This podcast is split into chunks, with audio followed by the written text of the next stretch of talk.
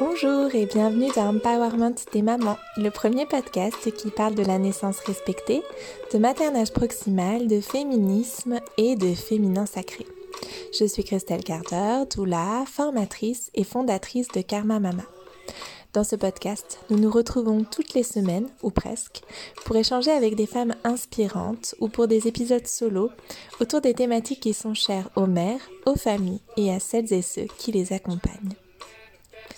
Cette semaine, je vous retrouve avec le troisième et dernier épisode d'une mini-série consacrée à la sexualité dans la période périnatale. Aujourd'hui, nous allons parler du postnatal et cet épisode est peut-être celui que vous attendez le plus car bien souvent, c'est le moment où nous avons le plus de questions sur le sujet. On va donc parler ensemble des fluctuations de la libido, du temps nécessaire avant de retrouver une vie sexuelle et de cette simple formulation, on va parler aussi d'allaitement, de cododo, en bref de maternage proximal et de sexualité. Et puis, au milieu des difficultés, des challenges pour le couple, on va voir ensemble comment réinventer cette intimité et comment la maternité peut au contraire être une occasion magnifique de vivre plus d'empowerment, même dans sa sexualité. Avant de nous plonger dans ce bel épisode, je voulais remercier très très fort Justine qui a laissé ce petit commentaire sur le Tipeee Karma Mama. Par ce geste, je suis heureuse de contribuer à faire vivre Karma Mama et ta passion. Tu nous as tellement aidés pendant la grossesse et encore depuis la naissance. Merci beaucoup pour tout. Merci Justine, ça me touche tellement en toutes circonstances, mais quand en plus cela vient d'une maman que j'ai accompagnée depuis le prénatal et d'un papa, c'est encore plus fort pour moi. Merci, merci, merci. Je vous souhaite maintenant une très belle écoute. Merci à vous également pour votre présence ici. C'est parti. Euh, par quoi commencer exactement? J'ai plein de notes comme d'habitude. Vous allez sûrement entendre les bruits des feuilles que je, que je bouge au fur et à mesure que je lis mes notes. Et vous allez peut-être aussi entendre des petits bruits de porte ou des petits bruits euh, peut-être même de voix parce que euh, Benjamin est à la maison mon chéri et conjoint. Euh, donc euh, voilà, soyez pas surpris si vous entendez des petits bruits. J'espère que ça perturbera pas le l'écoute du podcast. Je lui ai demandé de faire le moins de bruit possible, mais bon, euh, reste que quand il y a un autre humain dans la maison, forcément, on peut l'entendre, c'est normal. voilà, je suis vraiment contente de commencer ce podcast et cet épisode en particulier parce que c'est un sujet qui me tient beaucoup à cœur. Euh, cette thématique, euh, comme vous le savez déjà, c'était la thématique de mon mémoire et c'est vraiment lié aux difficultés que les femmes rencontrent en postnatal que j'ai commencé à travailler sur cette thématique. Donc forcément, je me réjouis vraiment de, de faire cet épisode et puis j'ai envie de rien oublier et j'ai envie d'être claire, donc j'espère que ça sera bien le cas et que vous profiterez bien de cette écoute. Comme je l'avais dit dans les précédents épisodes, c'est vraiment au sein des cercles de femmes et puis ce que je pouvais voir aussi sur, euh, sur Internet, sur les réseaux sociaux, sur les forums, la question de la sexualité en postnatal, elle revenait tellement, tellement, tellement souvent que euh, ben, au bout de dix ans de cercle de femmes, au bout de tant et tant et tant de femmes que j'entends euh, avoir des questionnements, des difficultés dans leur sexualité en postnatal, que ben j'ai voilà c'est une thématique qui, que je trouve hyper importante hyper précieuse à la fois pour euh, les femmes euh, pour les couples et les familles parce que euh, pour moi c'est quand même important de de pas négliger cette part de nous-mêmes et de notre relation. Et puis c'est important voilà, c'est important pour, pour les familles au sens large, je pense, d'avoir cette facette-là qui est nourrie chez, chez, les mères et qui n'est pas euh, complètement oubliée et qui n'est pas non plus... Je pense que, en fait, ce que je trouve super intéressant au final, c'est que... Euh, il y a bien sûr des problématiques qui se posent, mais euh, vous allez le voir au fur et à mesure de, de l'épisode. Et c'est ce que je trouve tellement précieux, c'est que finalement, chaque naissance pour moi et je vous fais la conclusion de mon épisode en introduction, mais c'est pas grave, ça vous permettra de voir le fil conducteur tout du long. Pour moi, vraiment, chaque naissance, c'est l'opportunité de réinventer notre sexualité euh, en tant que femme au sein de notre couple. Et du coup, je trouve ça vraiment hyper précieux de se donner cette euh, chance-là. Et ça passe vraiment pour moi par se donner le temps. On va parler vraiment de cette notion de temps parce que souvent c'est ça qui est, euh, qui est en jeu, je trouve, dans les retours que j'ai. C'est, et d'ailleurs ça a été la question que vous m'avez souvent posée sur Instagram quand, euh, je vous ai donné ce petit espace de, de la petite boîte à questions sur Instagram pour euh, poser vos questions. C'était beaucoup combien de temps pour retrouver des rapports et des sensations comme avant, euh, beaucoup de questions autour de euh, la rééducation après la naissance, euh, le contact avec le partenaire, comment faire avec la cicatrice, des questions autour de la libido, quand est-ce que revient la libido, est-ce que c'est normal qu'on n'ait pas de libido pendant plusieurs, plusieurs, plusieurs mois.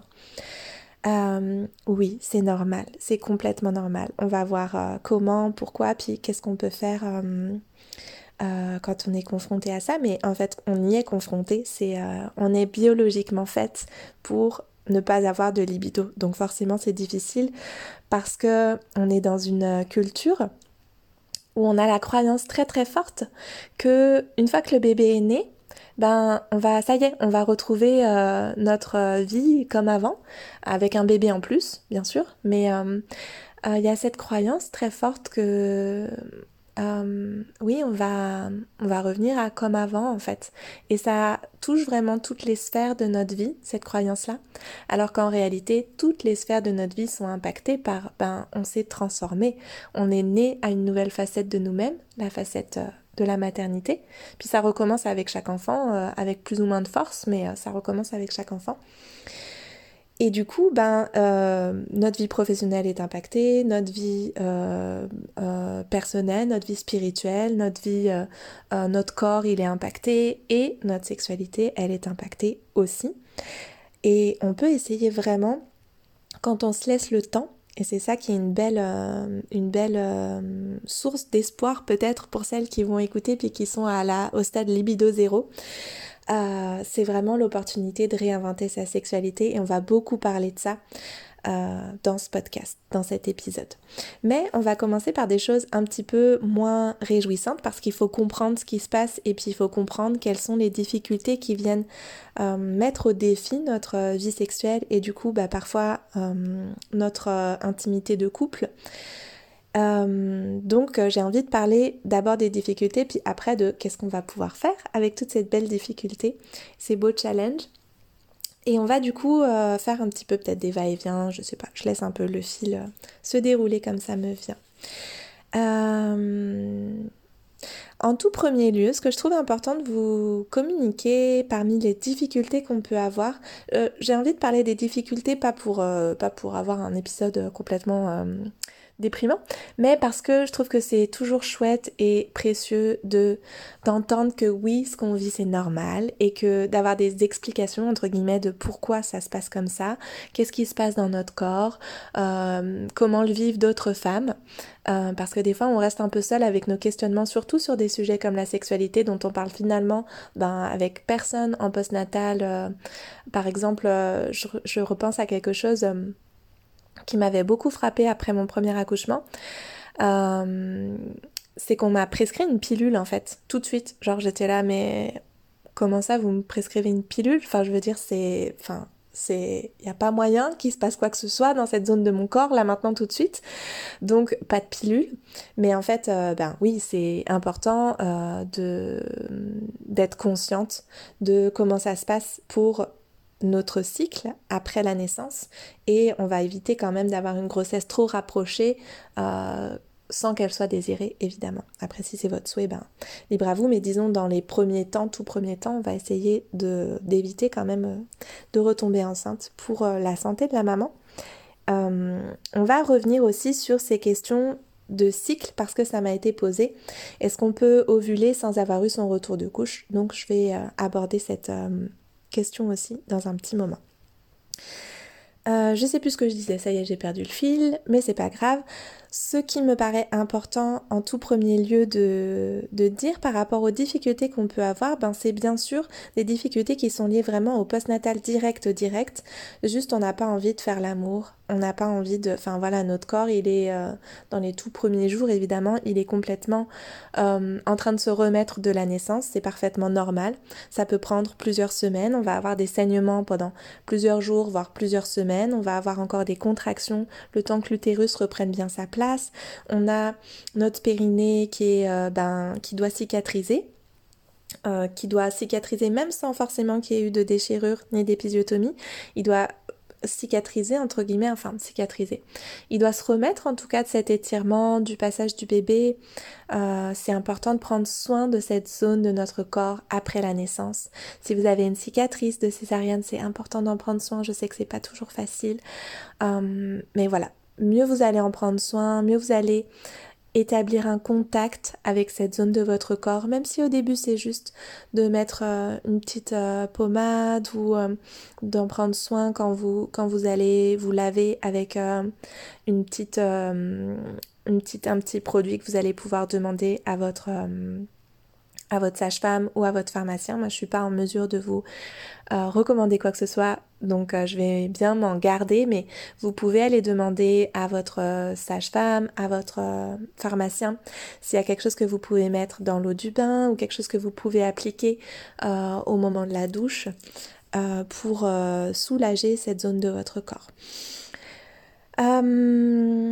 Il y a des soins qui sont faits en postnatal et je viens à cette, euh, ce sujet-là aussi parce que justement ça peut être un premier pas qui va être au sein du couple un moyen si le partenaire est d'accord, si vous vous êtes d'accord, si la maman est d'accord, euh, que ce soit, moi je sais que c'est ce qu'on a fait et c'était hyper, euh, je sais pas, c'était hyper beau, c'était hyper tendre pour moi que Benjamin il se sente euh, ok de faire ça puis que ça lui tienne à cœur de bien le faire. Je voyais que il prenait vraiment à cœur ce, ce moment en fait de, du postnatal.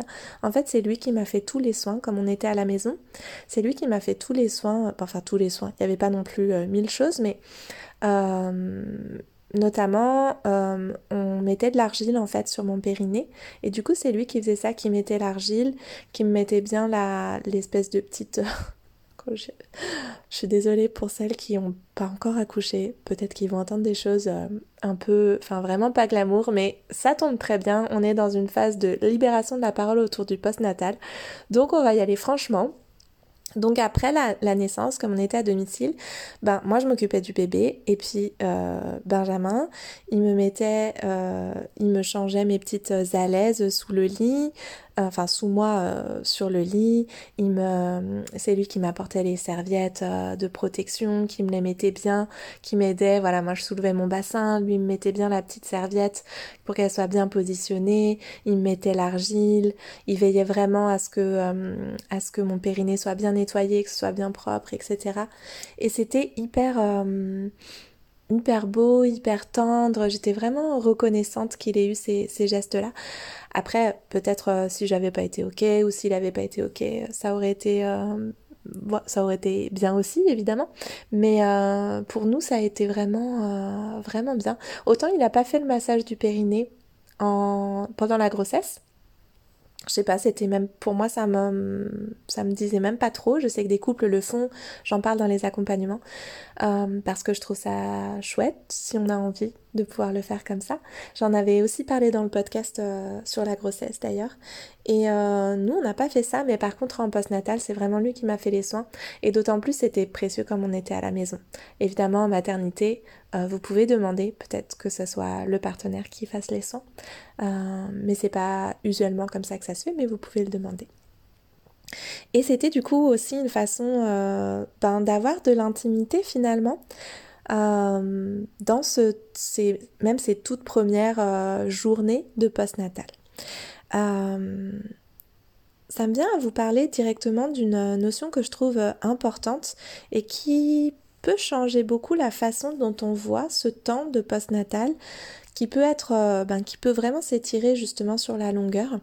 Je trouve ça important de se questionner sur qu'est-ce qu'on entend par retrouver une sexualité, au sens où une sexualité, on en a une, depuis qu'on est né, dans notre vie intra-utérine, jusqu'à euh, notre euh, dernier souffle, on va dire. On peut dire qu'on a une sexualité. Euh, on a un sexe et puis on a de la sensualité, une intimité, un rapport à notre corps, un rapport au corps de l'autre, qui, qui, va être, qui va toujours comme nous positionner dans notre vie sexuelle. Donc on peut dire que dans le postnatal, on a une sexualité, mais elle est juste pas, euh, elle est juste pas, euh, je sais pas, euh, un rapport par semaine, un rapport tous les jours. Quand je dis rapport, je parle de rapport avec pénétration parce que souvent c'est à ça qu'on pense quand on parle de retrouver la sexualité, c'est en fait retrouver des rapports avec pénétration.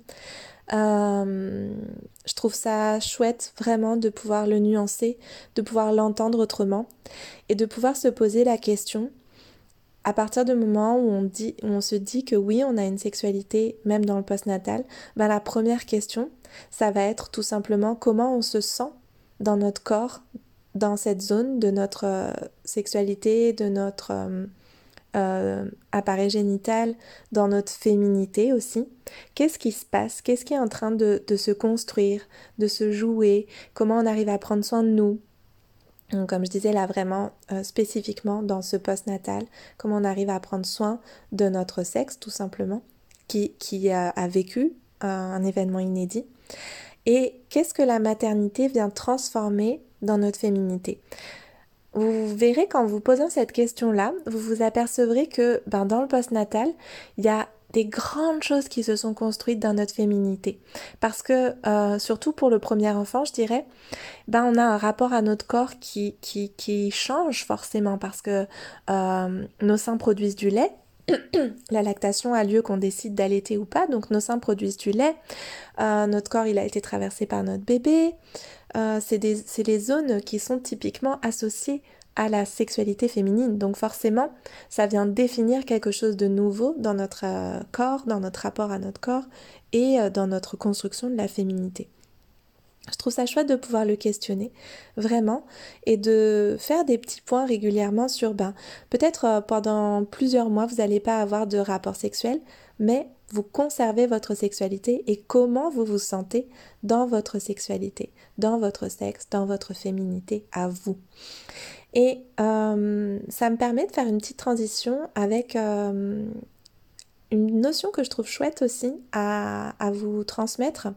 C'est celle dans la temporalité d'un rythme qui me paraît euh, ouais, pertinent à avoir en tête.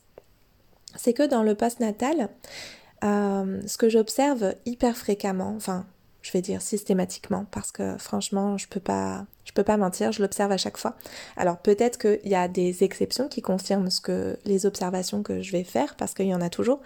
Mais en tout cas ce que j'observe vraiment vraiment euh, très très souvent c'est que dans les premiers temps et je fais exprès de pas mettre de temporalité définie parce que ça varie d'une femme à l'autre mais dans les premiers temps la mère est vraiment complètement focus sur son bébé. C'est parfaitement normal, c'est parfaitement sain et c'est euh, nécessaire en fait. Donc dans le premier temps, la mère est complètement focus sur son bébé. On va y revenir. Dans le deuxième temps, la mère commence à se défocaliser un petit peu de son bébé et elle commence à éprouver le besoin de revenir à elle, de revenir à euh, du temps pour elle, ses passions, euh, parfois son travail, euh, et puis euh, son corps à elle aussi. Et dans un troisième temps, elle arrive à revenir dans son couple. Mais ça, ça prend, vous voyez, ça peut prendre vraiment du temps. Parce que, ben, comment revenir dans notre couple quand on n'est pas repassé par soi-même? Et ça ne veut pas dire qu'on va pas forcément avoir d'intimité dans son couple. Parfois, c'est aussi euh, ce que j'observe, c'est que c'est aussi l'intimité dans le couple qui va conduire la mère à revenir progressivement à elle. Mais euh, je trouve ça chouette que ce soit en conscience. Et puis, je pense vraiment que euh, même si ça passe d'abord par le couple, pour vraiment, vraiment, vraiment revenir à euh, un équilibre, à quelque chose où le couple peut être nourri, il faut que la mère se soit redécouverte elle-même. Il faut que la mère ait renoué avec elle-même, se soit réinvestie elle-même. Alors quand je dis il faut, bah bien sûr euh, c'est un il faut de d'observation. C'est pas un il faut de ça doit être comme ça, puis si c'est pas comme ça vous avez faux. Euh, évidemment que non. Mais je vous invite à vraiment considérer ça parce que ce que j'observais et c'est vraiment beau, mais euh, c'est vraiment beau parce que c'est c'est tellement d'amour en fait. mais la question qui revenait tout le temps dans les cercles de femmes et sur les, les sur internet de ce que je pouvais lire, c'était en gros, ce que mon ressenti et ce qui était témoigné, c'était souvent, bah moi, en fait, j'ai pas forcément envie de euh, d'avoir à nouveau des rapports sexuels, mais c'est important dans mon couple. Et euh, évidemment, on veut pas se forcer, on veut pas dire aux femmes de se forcer, on veut pas, enfin, loin de loin de moi cette idée vraiment, hein. c'est pas du tout le propos. Mais c'est ce questionnement de qu'est-ce qu'on fait dans notre couple quand on n'a plus de libido? Parce qu'on a toujours l'amour, on a envie de partager de l'intimité, on a envie de montrer notre tendresse euh, à notre partenaire, on a envie de... Je veux dire, la, sexualité, c'est aussi le moyen de, symboliser notre union réellement euh, dans notre, dans notre corps en fait. Donc comment on symbolise notre union quand euh, on a la libido aura des pâquerettes? Ce sont des questions euh, qui nous traversent toutes, je pense, surtout quand on est dans un maternage proximal, avec euh, allaitement, cododo, euh, etc. Non pas parce que, enfin comment dire, on peut tout à fait avoir un maternage proximal avec cododo et allaitement et avoir une vie sexuelle épanouie. Euh, mais toutes ces choses-là, l'allaitement, le cododo, le maternage proximal, ils maintiennent notre corps dans un état hormonal qui n'est pas le plus propice à euh, une libido au plafond parce que justement euh, comment dire, le, biologiquement, on n'est pas fait pour en fait.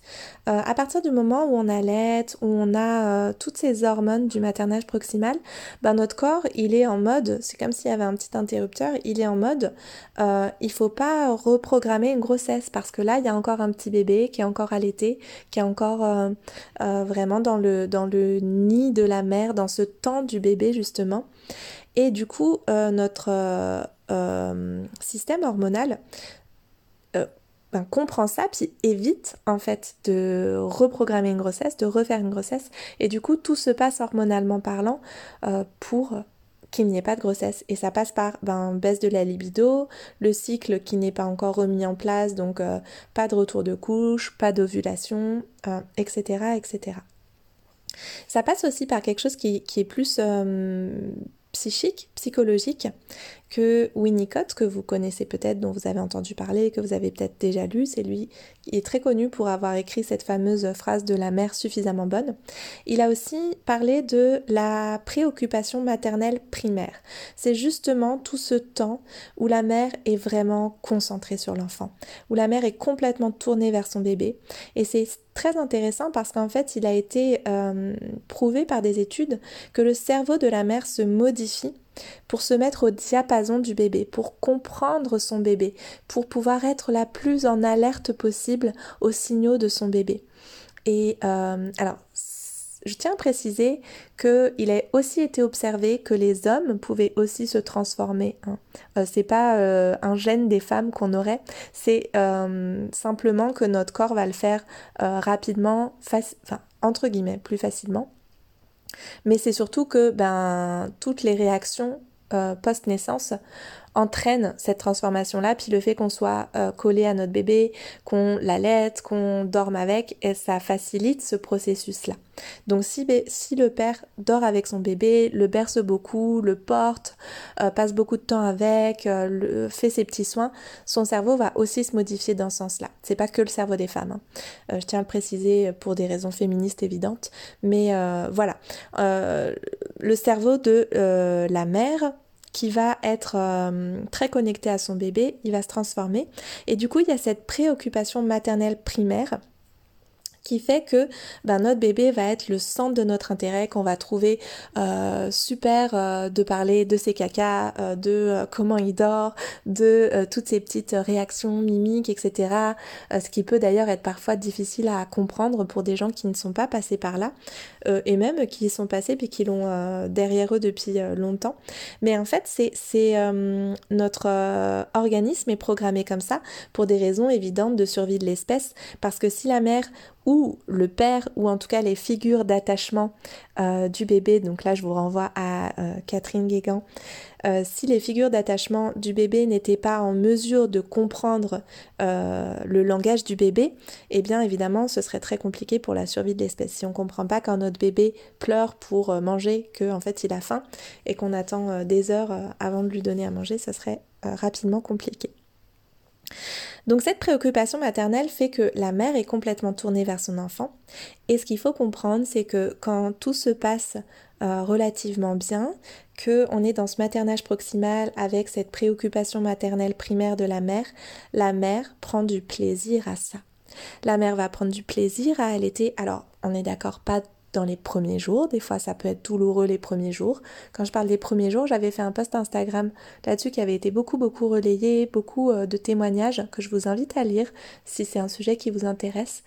Euh, pour vous parler de mon expérience personnelle et pas parler euh, des autres, moi, ça a été à chaque fois pendant trois semaines assez douloureux les premières, enfin les premiers moments de chaque tété pendant trois semaines. Donc ça fait quand même beaucoup. Il faut quand même s'accrocher. Euh, et c'était pas pour des histoires de position ou quoi, non, non, c'était juste euh, les seins qui doivent s'habituer. Euh, donc oui, passer ces temps d'adaptation, ce, temps vraiment des, des premiers premiers, ce que j'appelle le post-natal direct, c'est-à-dire on va dire les 40 premiers jours, le fameux mois d'or. Passer ce fameux mois d'or où il y a tellement d'adaptations, où la mère doit vraiment vraiment être centrée sur son repos, euh, prendre soin d'elle, voir les personnes qui lui font plaisir de voir, faire les activités qui lui font plaisir de faire, passer du temps avec son bébé, etc. etc. Passer ces 40 premiers jours d'adaptation, euh, la préoccupation maternelle primaire continue, et puis la mère commence à vraiment, quand tout se passe bien, prendre du plaisir à allaiter, à dormir avec son bébé, à être dans ce, petit cocoon avec son bébé. Ça reste euh, fatigant parce qu'évidemment, il y a les nuits entrecoupées quand, quand les bébés euh, euh, n'ont pas un rythme de sommeil ben, de 8 heures, hein, on, va pas se mentir. Ils n'ont pas toujours, et pas forcément, et pas souvent un rythme de sommeil de 8 heures.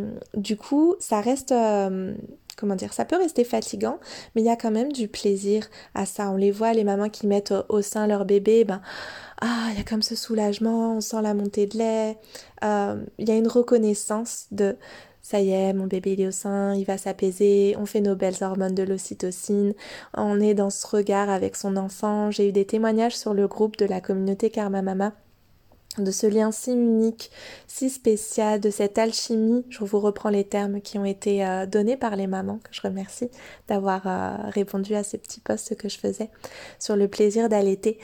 Vraiment, c'est... euh, oui, il y a, une relation vraiment d'allaitement. Et cette relation d'allaitement, elle est sensuelle aussi. Elle passe, dans notre corps, il se passe quelque chose qui nous fait du bien, qui nous fait plaisir, qui est agréable, qui nous rend unique aux yeux de notre enfant. Et je fais exprès de vous redonner ces mots parce que si on les replace dans, la thématique qui nous intéresse, vous voyez bien que même si on va pas dire, évidemment, parce que là on se ferait euh, encore plus euh, remettre en question notre allaitement, mais si on le replace dans un contexte de sensualité et de qu'est-ce que c'est au final la sexualité et quelle est la sexualité de la mère, parce que euh, rappelez-vous de ce que je vous disais tout à l'heure, on a une vie sexuelle tout au long de notre vie, même quand on n'a pas de rapport sexuel avec pénétration, on a une, enfin, je veux dire, on continue d'avoir une vie sexuelle, même si on n'a pas de rapport, c'est une vie sexuelle de ne pas avoir de rapport. Et du coup, euh, quelle est la part de féminité que ça vient nourrir? Qu'est-ce que ça crée dans notre corps? Qu'est-ce que ça crée dans le rapport à nos seins, à notre ventre, à euh, cette construction de qui je suis en tant que femme? C'est intéressant de rappeler que l'hormone de l'allaitement, encore une fois, c'est l'hormone euh, de la sexualité, du plaisir, du bonheur, de l'amour. C'est l'hormone notamment qui va déclencher chez les hommes euh, l'éjaculation. Et c'est pas, enfin je veux dire, c'est pas rien que ce soit la même hormone. Pour moi, ça signifie des choses aussi euh, dans ce que la mère vit quand elle allait, quand elle est en proximité avec son bébé. Dans, voilà, dans, dans ce qui se passe dans ses sens. Et je trouve ça très beau de pouvoir le voir comme ça, sans qu'il y ait quoi que ce soit de malsain. Je veux dire, c'est pas. Euh, je suis pas en train de dire que on a une sexualité avec notre bébé. J'espère que c'est pas du tout compris comme ça, parce que c'est pas ce que je suis en train de dire. Je suis en train de dire que la mère, elle trouve du plaisir dans le contact avec son enfant, c'est fait pour, parce que si on n'avait pas de plaisir, si c'était juste un enchaînement de, de corvées machinales qu'on fait parce que c'est comme ça qu'on sait qu'il faut bien faire avec les bébés, ça aurait aucun sens. Donc c'est normal qu'on y trouve du plaisir. Et ce plaisir-là, eh bien forcément, euh, il est mis en balance avec... Euh, enfin, c'est même pas qu'il est mis en balance. Je veux pas le présenter comme ça. Et je trouve ça pas juste de le présenter comme ça en plus. Mais... Euh, comment le formuler justement alors, ma pensée? Hmm. Pendant que la mère, elle a cette préoccupation maternelle et ce plaisir à son maternage, elle va pas forcément avoir envie d'autre chose en fait. Voilà, c'est ça que je voulais dire. Ça se peut qu'elle en ait envie, ça se peut qu'elle soit contente de retrouver son compagnon, ça se peut que ce soit un besoin, ça se peut que euh, pendant un temps, ben voilà, pendant euh, un mois euh, ou je sais pas, ponctuellement, on va avoir super envie de revenir vers son partenaire. Mais ce que j'observe beaucoup, c'est que quand même, avec cette notion biologique dont on parlait tout à l'heure, plus le plaisir simplement qu'on a à être avec nos bébés, à prendre ce temps avec notre bébé, à être dans cette euh, facette de notre féminité maternelle, eh bien ça laisse moins de place au reste tout simplement. Ça laisse moins de place au, reste aussi en termes de temps, parce qu'un bébé ça prend énormément de temps. Et puis là pour le coup, je vais parler des choses qui sont euh, qui nous font pas forcément faire de l'ocytocine, mais changer les couches, faire les biberons pour celles qui, qui font les biberons que ce soit avec du lait euh, artificiel ou du lait qu'on a tiré, bon, tirer son lait, faire les biberons, euh, l'ensemble des tâches qui viennent s'ajouter à notre vie quand on a un bébé, préparer le sac à langer, tout ce qu'on a à mettre en œuvre quand on dès euh, tout ça, ça prend beaucoup de temps, les soins du bébé, etc. Ça prend du temps, ça prend de la fatigue, donc la mère est de toute façon moins disponible. Le père l'est aussi. Le père a ses propres, a ses propres défis à travers la paternité son propre temps qui va être euh, transformé, euh, une, euh, potentiellement plus de pression au travail parce que ben si la mère est dans un maternage proximal ça signifie souvent qu'elle est beaucoup beaucoup avec son enfant qu'elle va pas forcément reprendre le travail tout de suite. Et du coup la pression financière se met plus sur le père en général, c'est ce que j'observe beaucoup. Euh, et ben, ça signifie aussi que quand le père rentre du travail, il n'est pas forcément dispo pour euh, avoir des rapports intimes euh, et des rapports sexuels. Il n'a pas forcément l'énergie, etc., etc. Tout ça fait que pendant un temps variable, évidemment, la sexualité au sein du couple va être un petit peu le le comment dire le dernier des espaces où on va avoir l'énergie, le temps et l'envie d'aller. Euh, pour autant, c'est souvent dans nos préoccupations de couple vraiment importantes parce qu'on a envie de se retrouver. Encore une fois, il y a euh, à la fois l'envie de retrouver notre vie d'avant, puis il y a comment se communiquer notre amour, notre tendresse, notre union. Et c'est là que réinventer sa sexualité va avoir tout son sens parce que on peut tout à fait se communiquer notre amour, notre tendresse, notre union, euh, sans avoir tout euh, le déroulé auquel on, euh, avait l'habitude d'avoir avant la grossesse, même je vais dire, parce que souvent la, la sexualité est transformée déjà au moment de la grossesse. Donc sans avoir tout ce déroulé auquel on était habitué, qui était notre habitude de couple, et eh bien là on va devoir réinventer des nouvelles choses. On va parler justement de... Je réfléchis à qu'est-ce que je vous dis en premier lieu. Euh, je reprends un petit peu mes petites notes. Donc, euh, oui, on peut parler de ça directement. Euh, donc, je vous avais parlé un petit peu de des soins vraiment en post-natal, en post-natal direct, les premiers soins que le papa peut faire éventuellement, que la mère peut s'approprier aussi, si vous n'avez pas envie forcément que ce soit votre conjoint qui le fasse, mais vous pouvez vous l'approprier. Se réapproprier de toute façon son corps en post-natal, ça va être progressif, mais c'est important de passer par là, à mon sens, vraiment, vraiment, vraiment.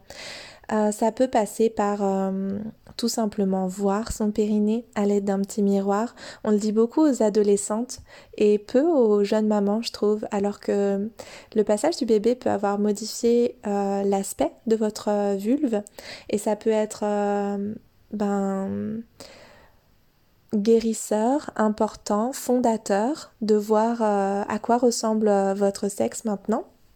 Peut-être vous en aurez pas envie tout de suite, mais peut-être de simplement entendre que oui, ça peut se faire, ben ça va vous, vous donner une piste. Euh, parfois, face aux sensations qu'on a ressenties pendant la naissance, face aux sensations du postnatal, on se fait une image en fait de notre sexe qui correspond pas forcément à la réalité, puis d'aller voir vraiment comment c'est et puis le voir au fil des jours, c'est-à-dire que si vous regardez avec un miroir à une semaine après le postnatal, ça aura pas le même aspect que deux semaines après le postnatal, ça aura pas le même aspect que euh, après votre rééducation, votre vulve, elle est vivante et vos tissus sont vivants et vous êtes en train de rééduquer progressivement votre périnée, c'est-à-dire votre vulve et votre vagin. Donc forcément, ce que vous allez voir va être modifié au fil de votre rééducation, au fil de comment vous allez vous réapproprier justement votre corps et euh, à travers les soins que vous allez pouvoir euh, vous donner. Donc il peut y avoir euh, cet euh, acte de regarder avec un petit miroir, revenir au massage euh, sans être cette fois-ci dans l'étirement, mais vraiment dans masser doucement les zones qui peuvent être un peu douloureuses, qui peuvent être tendues. Alors évidemment on va pas faire ça une heure après l'accouchement, hein, mais quand vous vous sentez prête, quelques semaines après, vous pouvez doucement y revenir. Il y a cette Oh, franchement, elle est trop belle cette méditation euh, retour au périnée que je vous propose aussi euh, avec Karma Mama, mais vous pouvez peut-être en trouver d'autres, puis vous pouvez vous faire votre pratique à vous.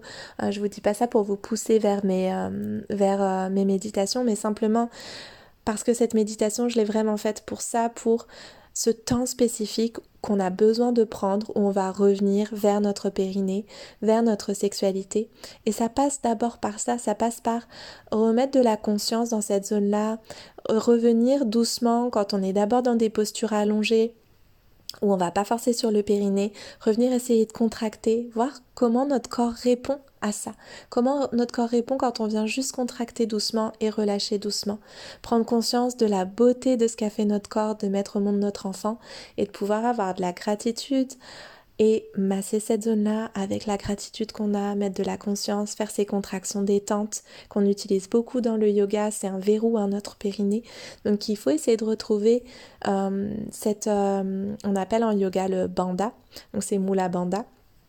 On va essayer de revenir verrouiller le périnée doucement, progressivement. C'est normal que ça fonctionne pas bien au début. C'est pas grave. Au début, c'est juste remettre de la conscience, juste remettre du contact avec cette zone-là. Et puis progressivement, ça revient. Et c'est ça qui est beau de revoir comment ça revient petit à petit. Vous allez pouvoir faire votre rééducation euh, du périnée que vous pouvez faire par plein de moyens différents avec une sage-femme en manuel, avec de la visualisation, avec euh, une sonde. Bon, moi j'ai pas trop aimé, je suis pas trop pour l'école des sondes, mais euh, je sais qu'il en existe aussi qu'on peut acheter puis faire chez soi. Il y a les la méthode, je me rappelle jamais, le truc avec un cas là, les Kegel cette méthode-là aussi, euh, vous pouvez faire avec des boules de geisha, avec des œufs de jade, vraiment renseignez-vous, il y a plein, plein, plein, plein, plein de choses qu'on peut faire. Euh, ça pourrait prendre un épisode de podcast entier, donc euh, je vous donne juste toutes ces pistes-là pour que vous alliez investiguer de votre côté, puis pourquoi pas en faire un épisode un jour. ça pourrait être un sujet. Le massage, il peut être fait aussi à nouveau par votre conjoint, et puis il peut y avoir euh, en dehors de ben, juste cette zone-là, justement. Le massage du corps, euh, encore une fois, j'en avais parlé aussi dans l'épisode euh, sur la grossesse. Se donner de l'amour, de la tendresse, renouer avec l'intimité, ça peut juste être mettre des bougies dans la maison. quand quand bébé a la sieste, quand bébé dort. Ça peut être juste allumer une petite bougie et puis de prendre un temps pour euh, se masser les épaules, se faire masser les épaules, se faire masser les jambes, se faire masser les pieds, ce qu'on a envie ça prend pas forcément beaucoup de temps. Et puis des fois d'avoir juste trouvé ces 10 minutes, 15 minutes au sein de notre couple, ça peut beaucoup apporter de douceur dans notre relation. Euh, ça ne veut pas dire qu'on va le faire tous les soirs, mais de se l'offrir de temps en temps, de se le créer comme un rituel, de se réinventer ces choses-là. Prendre un bain à deux, prendre un bain toute seule. Il y a des choses qu'on peut faire euh, juste pour soi, puis qu'on peut faire en couple. S'offrir un massage. Moi, les mamans que je vois, que je masse en postnatal, oh mais my god, c'est ça quoi. Moi, je veux qu'elles se sentent... Euh, enfin, je veux qu'elles se sentent... ça, va, mes mots vont, sont allés au-delà de ma pensée évidemment, mais mon intention c'est toujours de leur apporter du bien-être, de, euh, de qu'elles euh, profitent de leur sens. Donc on va mettre une petite bougie, euh, on va mettre peut-être un petit hydrolat qui va avoir une certaine odeur. je vais avoir des gestes très doux, très lents et puis à la fois profonds pour que ça dynamise aussi le corps en postnatal. Euh, des belles musiques. Enfin voilà, c'est vraiment retrouver de la sensualité, euh, du plaisir dans nos sens en fait. C'est ça que je veux dire. On peut se prendre un bain. Si vous allaitez, vous pouvez vous prendre un bain avec du, de votre propre lait dans, euh, dans le bain, mettre quelques fleurs, mettre vos cristaux, euh, vous mettre un petit peu d'encens. Alors évidemment, ça, ça peut pas se faire en, par contre, un, bain rituel, on va pas se faire ça en 10 minutes top chrono. Je pense à toutes ces mamans dont j'ai fait partie, puis je vois pas comment ça peut être autrement, mais on se douche en 100 minutes chrono avec euh, la peur au ventre que bébé se réveille, puis qu'on soit pas tout de suite présente pour pouvoir prendre soin de lui. S'il y a des partenaires qui écoutent ce podcast, si vous avez envie de retrouver une sexualité avec votre conjointe, et euh, là je parle de sexualité euh, telle qu'on entend en rapport sexuel, offrez-lui le temps de se prendre un bon bain régulièrement en prenant soin du bébé et en prenant soin du bébé je veux dire par là, en, étant vraiment présent avec bébé pour qu'il soit pas en train de pleurer avec vous derrière la porte en train de dire maman arrive bientôt, maman arrive bientôt. Ça c'est pas un temps de qualité pour que la femme puisse euh, prendre du temps pour elle. Du temps de qualité, c'est du temps où elle sait que son bébé est materné. Donc même si c'est pas votre rôle, pendant euh, une demi-heure, materner votre bébé pour que votre conjointe puisse prendre euh, un bain de 20 minutes où elle a pu se, se, préparer son bain, son temps pour elle avec euh, des petites musiques, des petites bougies, etc. Ça peut être aussi quelqu'un qui va coiffer la maman, euh, bah, tous les rituels de rebozo, etc. etc. ça vous paraît peut-être, parce que je m'enflamme un peu sur tout ça là, ça vous paraît peut-être éloigné de la sexualité et de la thématique qui nous intéresse, mais rappelez-vous Euh, tout à l'heure, je vous distinguais trois temps différents. Le temps où, consacré à bébé, donc euh, ça peut durer plusieurs mois. Le temps où la mère va se retrouver et le temps où euh, elle va être en mesure de se tourner à nouveau vers son couple. Tout ça, ça fait partie du temps où la mère se reconnecte à elle-même. Et si elle n'a pas ce temps-là, elle peut pas revenir dans son couple. Elle peut avoir des petits rapports ponctuels par-ci par-là, mais ça sera pas euh, retrouver un équilibre euh, tel qu'on tel qu'on l'entend euh, satisfaisant en termes de régularité et surtout de plaisir dans les rapports.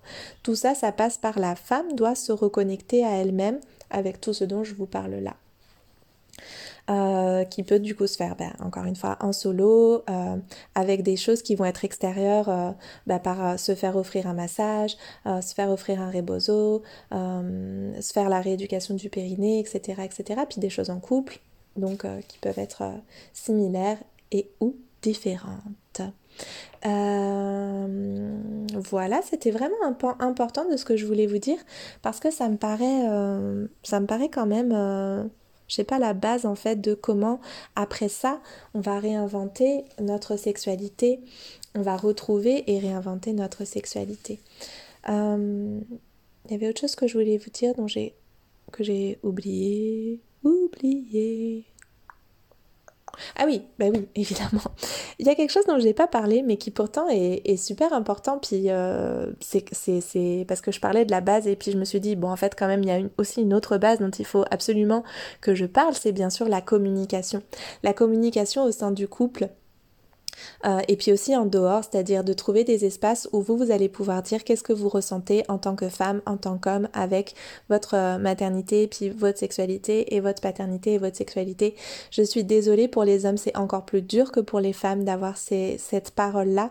Mais vraiment, euh, je vais essayer d'être complètement équitable euh, trouvez-vous des cercles de femmes, des cercles d'hommes?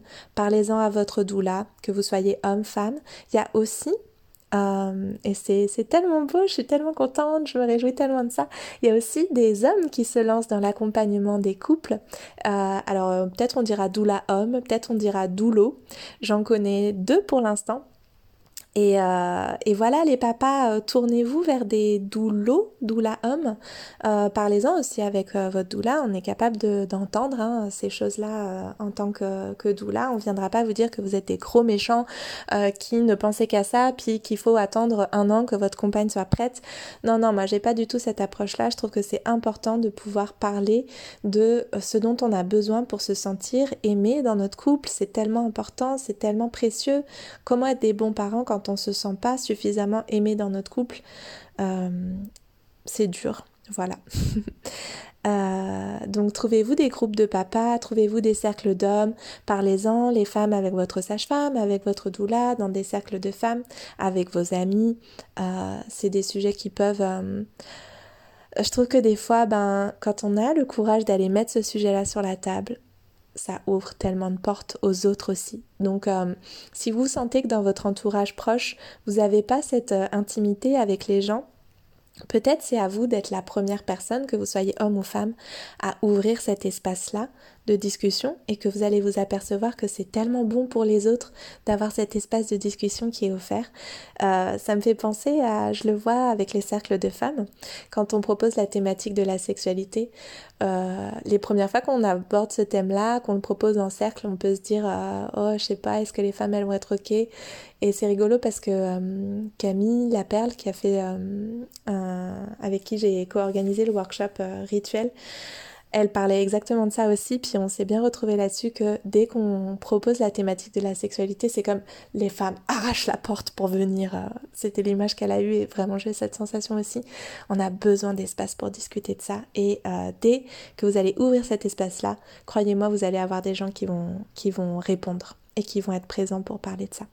Donc communiquer au sein du couple, communiquer aussi en dehors parce que des fois ça amène des des billes, de, la compréhension, des clés pour communiquer au sein du couple. Et rappelez-vous vraiment que quand l'autre euh, quand l'autre exprime des choses autour de cette euh, thématique-là et euh, soulève des problématiques autour de cette thématique-là. Encore une fois, je trouve que c'est tellement important de se souvenir que c'est principalement parce que l'autre a besoin de se sentir aimé et que bah, malgré tout, la vie sexuelle au sein d'un couple, c'est un moyen de se communiquer notre amour et notre tendresse. Euh, j'ai déjà beaucoup parlé, je regarde l'heure. Oui, j'ai beaucoup parlé. On va venir maintenant à des choses... Euh, j'ai dit beaucoup de choses que je voulais vous dire, donc ça va. Euh, on va venir maintenant à des choses vraiment plus... Euh, on a parlé du temps du bébé, du temps pour les femmes, on va parler peut-être du temps en couple quand même, et de réinventer sa sexualité. Plus concrètement. Qu'est-ce que j'entends par là? Euh, je ne sais pas si toutes les femmes qui ont vécu des enfantements qui se sont bien passés pourraient témoigner de la même manière que moi, mais je sais qu'il y en a beaucoup pour beaucoup de femmes qui enfantent euh, positivement, enfin de manière avec un vécu positif, je veux dire par là, euh, qui enfantent librement, je pense que ça joue beaucoup aussi. Euh, la sexualité, elle va se réinventer et de manière avec beaucoup d'empowerment en fait, avec beaucoup de, de, force, avec beaucoup de, de, nouvelles envies parfois, de nouvelles façons de faire, une nouvelle façon d'incarner sa féminité. Ça ne veut pas forcément dire qu'on va avoir euh, plus de rapports, plus de libido, plus de... Non, non, je parle les quelques rapports qu'on va avoir dans le postnatal euh, qui vont, ben, on l'espère, euh, venir euh, s'étayer, on va dire, euh, et retrouver une, un rythme qui nous paraît satisfaisant pour nous, hein, que ce soit une fois par mois, une fois par semaine, une fois par jour, je ne sais pas ce qui pour vous est la norme acceptable et souhaitée pour vous dans votre vie. Bah, je sais que ça se quantifie pas comme ça, mais vous voyez ce que je veux dire. Je veux pas dire par là que on a plus de rapports, mais que par contre les rapports moi, je le, ressens, puis j'ai beaucoup de témoignages dans ce sens. Ils vont avoir beaucoup plus d'empowerment dedans. Euh, ça m'amène à vous dire que dans un premier temps, ça peut être vraiment intéressant quand je parle de réinventer sa sexualité, que ce soit vraiment la femme qui soit aux commandes, euh, quand on vient vraiment à là les rapports sexuels euh, tels qu'on les envisage, euh, imagine dans notre culture, donc avec pénétration, donc préliminaire, pénétration, etc. Donc, je vous recommande vraiment que ce soit la femme qui choisisse la position, éventuellement que ce soit la femme qui soit au-dessus, on va parler vraiment des choses concrètes, parce que ça va permettre à la femme de pouvoir gérer le rapport, de pouvoir gérer le rythme, euh, l'angle, parce qu'il y a des zones qui peuvent être euh, encore douloureuses, euh, même quelques mois après. Donc il va pouvoir régler, enfin gérer l'angle, le rythme, la profondeur, et ça permet d'entrer doucement dans le rapport et que ce soit vraiment voilà la femme qui gère en fait comment elle a besoin que ça se passe pour pas être dans la douleur, tout simplement. Je vous recommande aussi d'essayer avec des lubrifiants si c'est pas votre habitude parce qu'on n'en a pas trop parlé, mais euh, dans le postnatal et avec l'allaitement en plus, comme notre corps il est biologiquement, hormonalement euh, pas prêt pour euh, mettre en place une nouvelle grossesse,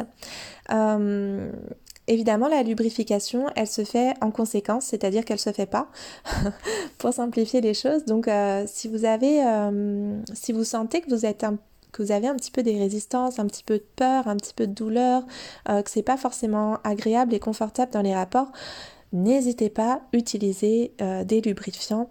Euh, il y en a des naturels, très, enfin naturels. Euh, je sais pas, pas, je sais pas s'il y a des lubrifiants bio par exemple, mais renseignez-vous en tout cas pour trouver quelque chose qui vous plaise, qui vous corresponde, et puis qui vous permette de, de passer cet obstacle-là, parce que c'est trop bête d'avoir des envies, d'avoir à nouveau un petit peu de temps, un petit peu de disponibilité, un espace qui s'ouvre, mais d'être encore dans son allaitement avec un maternage proximal qui fait que notre corps, ben, il n'a pas remis tous les, tous les feux au vert et puis qu'en fait ce soit juste des questions de lubrification qui nous empêchent de revenir l'un vers l'autre. Euh, évidemment, on prend le temps, on se met pas à la pression. Il y a des fois où ça va super bien fonctionner, des fois où ça va être complètement bof.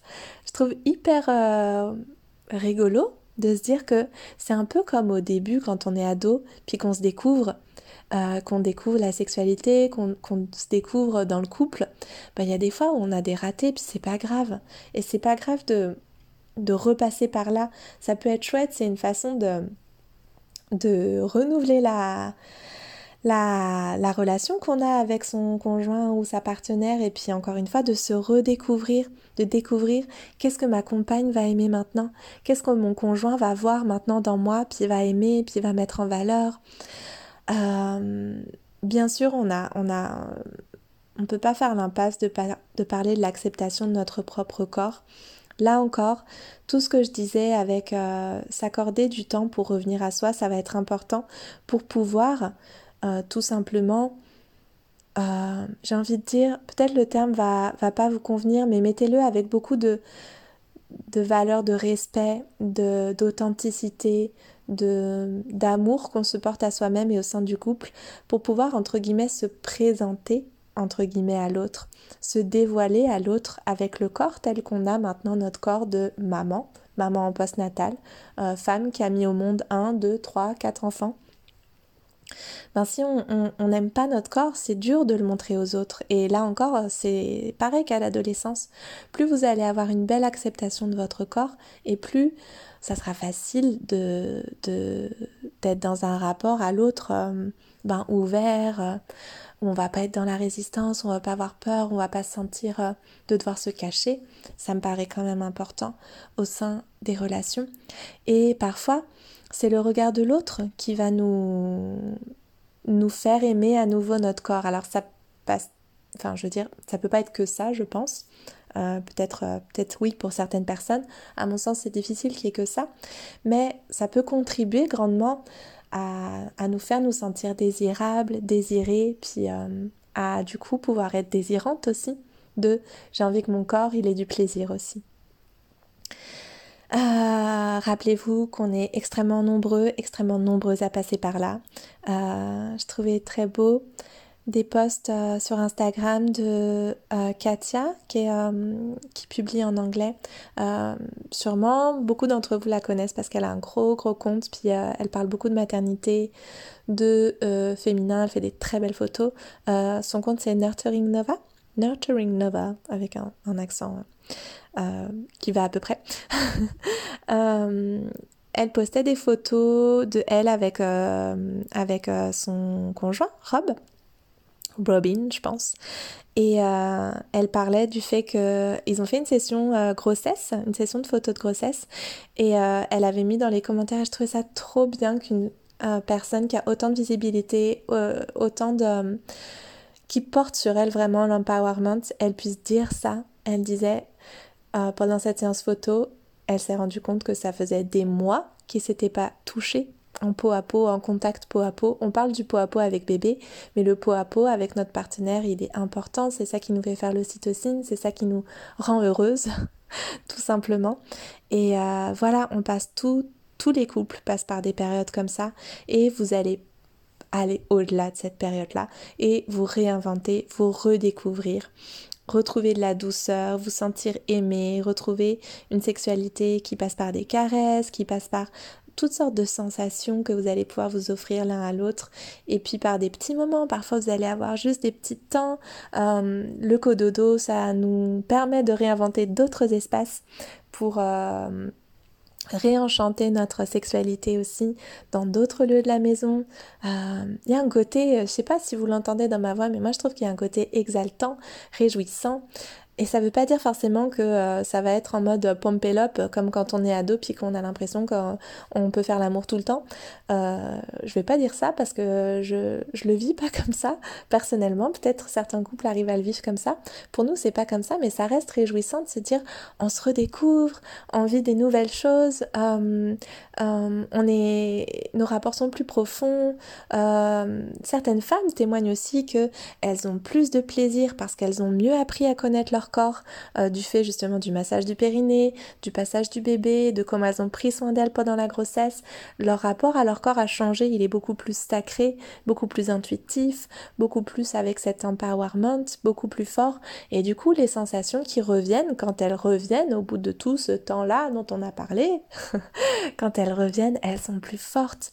On est plus sûr de nous, on a plus envie de, de revendiquer notre plaisir au sein de la relation aussi, parce que parfois, ben, quand on a dit pendant des mois, ben non, je suis pas prête, je suis pas prête, je suis pas prête, les rapports c'est pas pour tout de suite, ben quand ça revient, on en a aussi super envie et du coup c'est aussi ultra euh, euh, puissant au sein du couple d'avoir euh, d'avoir ce retour là. Voilà, j'ai envie de finir sur cette note ultra positive, mais je voulais quand même traiter une question qui m'a été posée et, et à laquelle j'ai pas répondu. Euh, donc je reprends un petit peu vos questions du coup. On m'a demandé si c'était normal d'avoir euh, euh, zéro libido avec l'allaitement. Ça, je pense que j'ai répondu largement. Oui, c'est normal. Oui, ça va revenir. ça va revenir avec, avec le fait que bébé grandisse, tout simplement, que les tétés, elles vont un petit peu s'espacer. Ça ne veut pas dire qu'on ne peut pas allaiter et avoir une libido normale. Ça veut juste dire que quand bébé est petit, les, six premiers mois, je dirais, tant qu'il n'est pas diversifié, ben oui, pour moi, je, suis désolée si certaines pro-allaitement trouvent que c'est pas, euh, que c'est pas juste envers l'allaitement, mais moi quand même, c'est ce que j'observe. Tant que bébé est exclusivement allaité, honnêtement, la libido, elle est un petit peu au ras des pâquerettes. On peut quand même en avoir, euh, on peut quand même avoir des rapports, mais euh, globalement, on n'est pas programmé pour à ce moment-là et on a cette préoccupation maternelle primaire qui fait qu'on n'est pas, on n'a pas envie de ça à ce moment-là. Pour la plupart des femmes. Je dis pas qu'il n'y a pas d'exception. Une question qui m'avait été posée, à laquelle je veux absolument répondre parce qu'elle me paraît très importante, c'est celle de l'ovulation euh, sans avoir eu le retour de couche. Oui, on peut ovuler avant d'avoir eu son retour de couche et c'est comme ça qu'on a plein de grossesses surprises alors que euh, les bébés sont encore en... enfin les enfants sont encore en bas âge, encore des bébés. C'est parce que tant qu'on n'a pas... enfin le retour de couche, c'est-à-dire les premières règles après la naissance, euh, donc pas les, pas les, ce qu'on appelle les, lo, les loki, je sais même jamais comment ça se prononce, les lochi, les loki. Euh, donc ça, c'est les saignements après la naissance qui peuvent durer plusieurs semaines, plusieurs jours assurément, plusieurs semaines dans certains cas. Une fois que tout ça est passé, on a, euh, notamment si on allait, on a un temps pendant lequel euh, notre cycle est mis sur pause parce que justement hormonalement on n'est pas prête à avoir à nouveau une grossesse. Mais quand on va avoir nos premières règles, donc ce qu'on appelle le retour de couche, euh, ça signifie qu'on a eu 14 jours auparavant notre ovulation notre première ovulation après la grossesse. Donc ça veut dire qu'on peut tout à fait tomber enceinte sans avoir eu de retour de couche, tout simplement parce que la première ovulation euh, a été, euh, euh, fécondée par un rapport sexuel. Donc oui, il faut se protéger si se protéger, je veux dire avoir une contraception quelle qu'elle soit, si on veut éviter d'avoir euh, une nouvelle grossesse, même quand on n'a pas encore eu notre tour de couche. L'allaitement euh, limite les grossesses. Euh, parlez-en avec votre sage-femme ou votre gynécologue vraiment, ou prenez rendez-vous avec votre doula si vous avez envie de parler de contraception.